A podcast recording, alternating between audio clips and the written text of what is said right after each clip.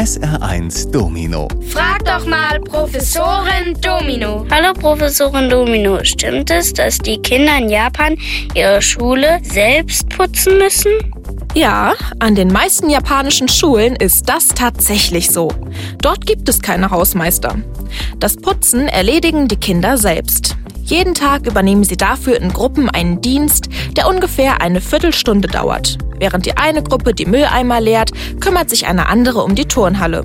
Wieder eine andere putzt den Eingangsbereich oder fegt den Schulhof. Sogar das Schulsekretariat wird von den Schülern gereinigt. Die Idee dahinter? Wenn die Schüler die Schule selbst putzen, dann achten sie mehr darauf, sie sauber zu halten. Außerdem lernen sie dadurch Respekt vor fremdem Eigentum und Verantwortung für ihre Aufgaben.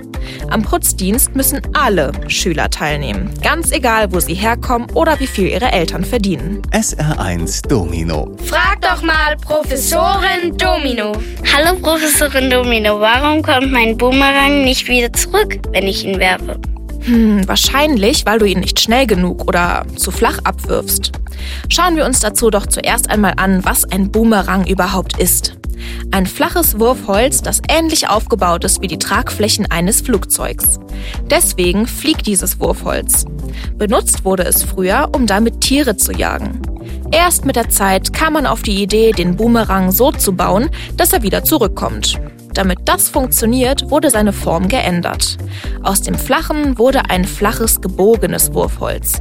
Denn nur diese Form und die richtige Wurftechnik machen es möglich, dass der Boomerang zurückkommt.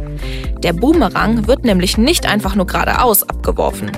Er wird schräg, fast senkrecht nach oben und vorn geschleudert. Dadurch fliegt er eine große, hohe Kurve und kommt, wenn er fest genug abgeworfen wurde, wieder zurück. SR1 Domino. Frag doch mal Professorin Domino. Hallo Professorin Domino, neulich habe ich beim Schwimmen einen Muskelkrampf im Bein bekommen. Warum passiert sowas? Ein Krampf entsteht dann, wenn die Muskeln sehr beansprucht werden. Also wenn du sehr lange läufst. Das passiert sogar Profifußballern.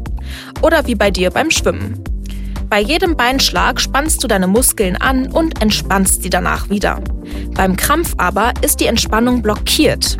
Das Gehirn gibt die Information, den Muskel wieder zu lösen, nicht weiter. Und weil deine Muskeln nicht für eine Daueranspannung gemacht sind, tun diese Krämpfe ziemlich weh. Was kannst du nun gegen einen solchen Krampf tun? Am besten dehnst du die betroffene Stelle und hältst sie warm.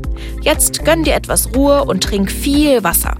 Denn häufig vergessen wir beim Sport genug zu trinken. Und das fördert die Entstehung von Krämpfen. Wenn Krämpfe bei dir allerdings öfter vorkommen, auch wenn du genug trinkst, dann klär das besser mit deinem Arzt ab. SR1 Professorin